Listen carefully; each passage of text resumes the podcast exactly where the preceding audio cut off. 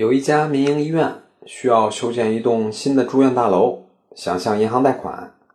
银行考察以后呢，同意贷款，但是要求医院提供担保。医院呢，想用自己的收费权作为担保，于是双方咨询公证处，医院的这个收费权能否作为担保进行贷款呢？答案是可以。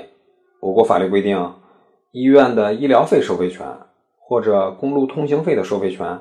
都是可以作为担保向银行抵押借款的，而且还可以做质押借款合同公证。所以和您做个总结：需要贷款用钱的话，可以换个思路，您手里收费的权利也是可以借出来钱的。以上就是今天的音频，供您参考。